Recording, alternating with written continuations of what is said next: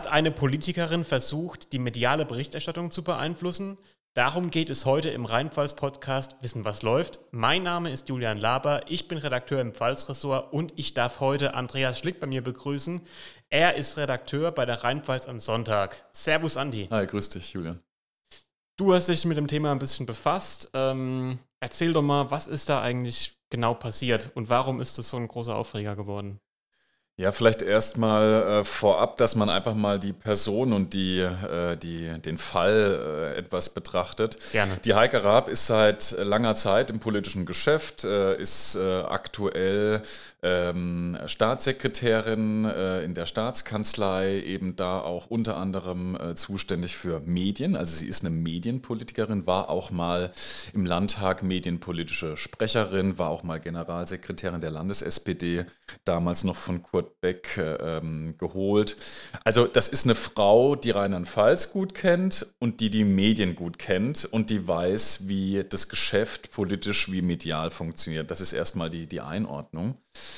Und ja, das, äh, der Fall, um den es sich jetzt dreht, äh, ist so, dass es... Ähm, äh, ein Jahr nach dem Rücktritt äh, der einstigen ähm, Bundesfamilienministerin Anne Spiegel, die zuvor in Rheinland-Pfalz Umweltministerin gewesen war, eben wegen ihres Verhaltens nach der A-Flut ähm, zurücktreten musste, gab es eine Schalte, das war glaube ich am 11.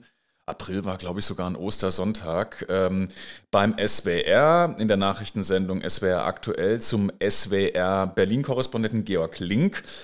Und da wurde eben auch äh, großflächig über diese, äh, äh, über Spiegel und auch nochmal natürlich über diese A-Katastrophe äh, gesprochen, bei der, glaube ich, 136 Menschen ihr Leben verloren haben.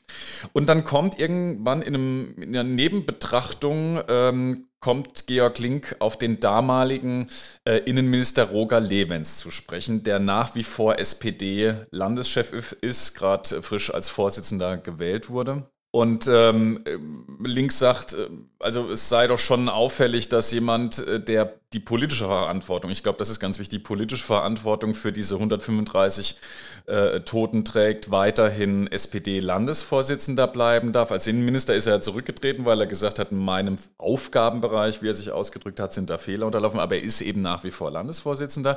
Und das war der Satz. Und ähm, Heike Raab hat das gar nicht gefallen äh, und hat sich dann offenbar drei Wochen später an ihren Schreibtisch gesetzt, hat ein Briefpapier ihrer der Staatskanzlei genommen mit ihrem Briefkopf als Staatssekretärin und hat an die SWR-Landesdirektorin in Mainz, die Frau Fiebig, einen Brief verfasst, eine Beschwerde, weil sie sagte, das, was der Link da in Berlin gesagt hat, sei eine falsche Tatsachenbehauptung und äh, der äh, Zuhörer, die Zuschauer würden so bezüglich der Rolle von Levens bei der A-Flut in die Irre geführt. Also dass das nicht zutreffe, dass Levens da die politische Verantwortung trage für die, für die vielen Toten.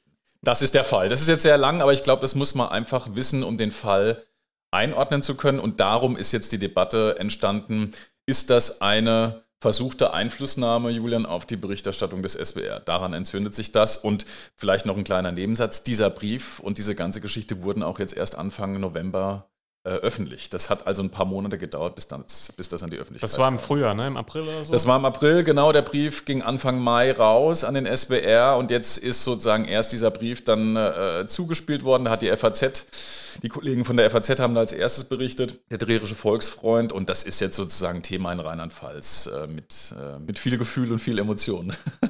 Na gut, das könnte man sagen, eine Kritik an der, an der Berichterstattung ist ja jetzt erstmal nicht schlimm. Aber in dem Fall ist es ja nochmal ein bisschen speziell. Genau, ich glaube einfach, in, ähm, die Frau Raab nimmt ja für sich, das ist wirklich ein Originalzitat, sie ist da auch recht robust in ihrem Auftreten, erstaunlich robust, das Jedermannsrecht für sich in Anspruch und sagt, natürlich hat jeder das Recht, äh, eine Berichterstattung des SWR, also auch du und ich, zu kritisieren als Bürger. Äh, so einfach ist es dann doch nicht, denn die Frau Raab hat natürlich eine spezielle Rolle und man könnte vielleicht sagen, dass da ein Interessenkonflikt besteht, weil die Frau Raab ist eben nicht nur Medienfrau in der Staatskanzlei, sondern sie sitzt auch in verschiedenen Gremien des SBR und hat sozusagen und damit auch unmittelbar Kontakt in den Sender hinein. Und wenn man dann sich hinsetzt und äh, sagt, sie habe den Brief als jedermann im Grunde verfasst, hat aber äh, als Briefkopf den der Staatskanzlei genommen, dann wirft es schon Fragen auf, ob das nicht der Versuch ist, Macht auszuüben, Einfluss auf, auszuüben auf eine unliebsame Berichterstattung des SBR und vielleicht auch auf einen äh, kritischen Kollegen, mit dem ich auch telefoniert hatte, mit dem Georg Link. Ähm, ich finde, das schon, ist schon ein erstaunlicher Vorgang und ähm, da muss man fragen, wie, wie ist das ähm, journalistische oder medienpolitische Bild dieser Landesregierung bzw. der SPD-Führung ähm, in Sachen SBR? Da muss man auch noch dazu sagen, die Frau Raab, die ist ja auch noch in der SPD. Also die ist ja eine Parteifreundin von Roger Levens. Natürlich, genau. Der zurückgetreten ist. Wegen Alte Parteifreunde. Ja. Genau. Ja. Wie findest du das insgesamt? Also ich finde den Vorgang, um es milde auszudrücken, ungewöhnlich. Ich finde ihn bedenklich. Äh, was mich stört, äh, ist sozusagen die, der Auf oder die Haltung von Raab, die das alles so abtut. Ich habe da auch im, im SWR bei den Kollegen auch Bildbeiträge gesehen, die das mit einem Recht mit so einem Haifischlächeln irgendwie dann zur Seite schiebt und sagt, also es gibt keinen Rücktritt, äh, Rücktrittsgrund und man musste auch nicht weiter drüber debattieren und sie hat im Grunde alles richtig gemacht. Ich finde immer, ist auch so meine persönliche Erfahrung, wenn ganz, ganz viele Leute sagen, da muss man schon Fragen stellen und man selbst sagt, nee, ich habe alles richtig gemacht, dann wäre es doch klüger, finde ich, das mal mit etwas mehr Demut anzunehmen und es offen zu debattieren. Ich finde eigentlich interessant, äh, welche Rolle Malu Dreier dabei spielt, ähm, weil ich ich doch, naja, wie soll ich denn sagen, nicht Zweifel daran habe, will ich vielleicht gar nicht sagen, aber ich find, fände es ungewöhnlich, wenn Frau Dreier, wie behauptet, nichts davon gewusst hat äh, im Vorfeld, äh, dass dieser Brief entstanden ist und dass er abgeschickt wurde an den SBR. Äh, ich finde auch interessant, dass sie da sehr ruhig ist in dem Fall. Ich glaube, ähm, dass sich Frau Dreier einfach mal dazu äußern sollte und ich denke auch nicht, dass es mit der Frau Raab einfach, äh, sage ich mal, dass es einfach abgegolten ist jetzt damit mit diesen Äußerungen. Also ich denke, da sollte auch doch mal die Ministerpräsidentin sich eindeutig äh, positionieren und Rede und Antwort stehen. Das hat ja auch die Opposition teilweise gefordert äh, mit einer Regierungserklärung. Ich finde den Vorschlag nicht, nicht unklug, ja, das mal zu machen. Teile der Opposition, genauer gesagt die CDU, beziehungsweise auch noch ein paar andere, ich glaube die AfD, die Freien Wähler, eigentlich auch, die ganze Opposition ja, im Landtag ja, sagen ja, ja die Frau Raab sollte zurücktreten wegen diesem Vorfall. Die CDU ist da mit, zumindest meiner Meinung, äh, meinem Eindruck nach, so ein bisschen die Wortführerin, was das angeht. Mhm. Gehst du da mit? Also ich äh, müsste jetzt sozusagen nochmal noch mal weitere Stimmen dazu hören. Ne? Es ist immer so, dass man, also eine Rücktrittsforderung ist dann, finde ich, geboten, wenn politische Führung und politisches Handeln oder ein Amt beschädigt werden. Ich würde sagen, dass schon äh, das Amt der Medienstaatssekretärin durch ihr Verhalten ist schon angekratzt. Äh, und ich finde, die Frage muss gestellt und analysiert werden. Und wie gesagt, ich bleibe dabei. Ich finde, zuerst muss ich Dreier mal äußern.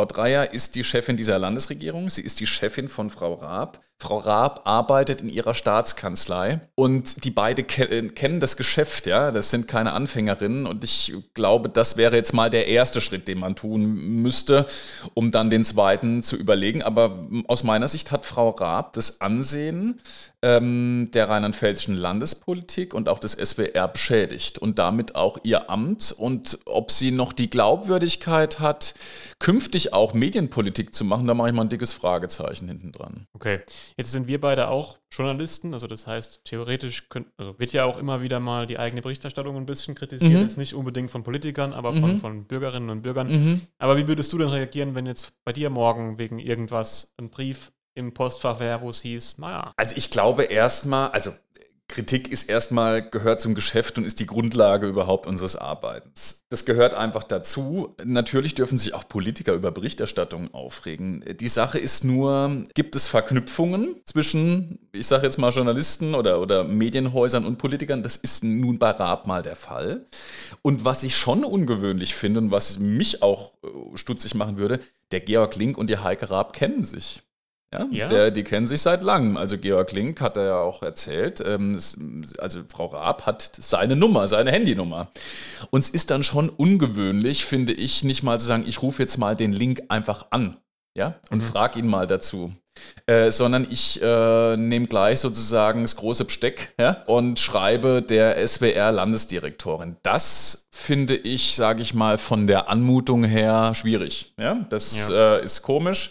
Äh, Und ich denke immer, die Eskalationsstufen, wenn ich das mal so nennen darf, sind hier eigentlich nicht eingehalten worden. Und ich würde auch behaupten, bewusst nicht eingehalten worden, weil nochmal Frau Raab weiß, was sie tut. Sie weiß auch, was sie damit aussendet. Sie weiß, wenn sie einen Brief schreibt in ihrer Position mit diesem Briefkopf an die SWR-Landesdirektorin, was darin gelesen werden kann. Und ich denke, ähm, ja, das ist äh, ein Problem. Und es ist, haben wir ja vorhin auch schon kurz angeschnitten, natürlich ein bisschen eigenartig, dass man sagt, ich bin ja jedermann, ich bin eigentlich nur ein Bürger, der sich beschwert, senzt dann aber mit dem offiziellen Briefkopf.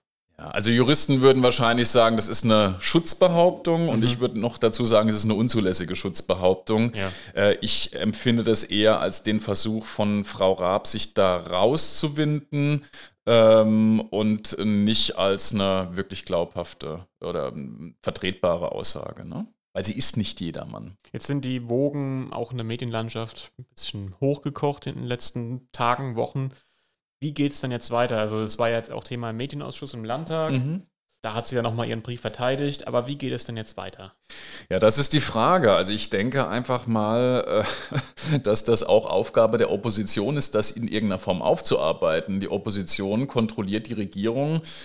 Ich war teilweise ein bisschen erstaunt, äh, wie, äh, ich will nicht sagen, dass man die Opposition zum Jagen tragen muss, aber es war doch eher eine Reaktion auf äh, Berichterstattung. Die ließ recht lang auf sich warten, bis dann die Berichterstattung der Kollegen so massiv wurde, dass man im Grunde reagieren musste. Ich würde mir da mehr proaktives Handeln wünschen. Ich weiß nicht, woran es liegt. Äh, ob man da in der CDU-Fraktion ein bisschen zu schläfrig ist oder auch woanders. Aber das muss jetzt die Opposition entsprechend bearbeiten. Die Medien müssen das kritisch begleiten. Wir müssen äh, weiter Fragen stellen. Ich finde auch der SWR müsste sich nochmal da etwas stärker äußern, als nur zu sagen, wie die Frau, Frau Fiebig, also wir lassen uns von vom Briefchen nicht beeindrucken. Man muss einfach mal grundsätzlich erörtern, äh, und da müssen sich die Medienpolitiker auch drum kümmern, wie stark ist die Verbindung von SWR und der rheinland-pfälzischen Landesregierung im Allgemeinen und der rheinland-pfälzischen SPD im Speziellen. Das finde ich, sollte man schon weiter klären und nicht abtun. Und ich denke, darum geht es ja auch. Ja? Also wenn wir sehen, man muss sagen, diese Verflechtung von Politik und öffentlich-rechtlichem Rundfunk ist ja immer mal wieder Thema. Ja? Ähm, das ist schon seit Jahrzehnten so. In Hessen hieß es früher, der hessische Rundfunk wurde Rotfunk genannt, ja, weil er SPD-nah sei. Früher bist du nur Redaktionsleiter geworden mit einem Parteibuch. In Bayern gilt der BR nach wie vor teilweise als Haussender der CSU. Aber ich finde, wir müssen mal klären, grundsätzlich klären, wie ist das Verhältnis von SWR und Landesregierung in Rheinland-Pfalz und wie sollte es sein, wie kommen wir dazu? Also ich glaube, das ist sozusagen die Metadebatte, die dann auch folgen muss auf dieses Thema. Es wäre natürlich auch schon mal ein starkes Zeichen, wenn sich der SWR, gut, sie behaupten, sie lassen sich davon nicht einschüchtern, aber wenn sie dann eben auch mal das dann in Form von einer Berichterstattung zeigen würden oder zeigen zu dem Thema, wie die jetzt aussieht, Genau, also ich denke, das, das wäre ein wichtiger Schritt. Ähm, es ist einfach mal so, dass der SWR, das ist kein gelenkter Journalismus, um Gottes Willen, aber es gibt eben die Möglichkeit, es gibt eine Nähe. Äh, Die ist einfach angelegt in der Struktur. Da können auch die Kollegen beim SWR Stichwort, Stichwort Rundfunkrat. Rundfunkrat, entsprechendes, ja, äh, das ist ein öffentlich-rechtlicher Rundfunk und da gibt es auch gewisse Sachzwänge.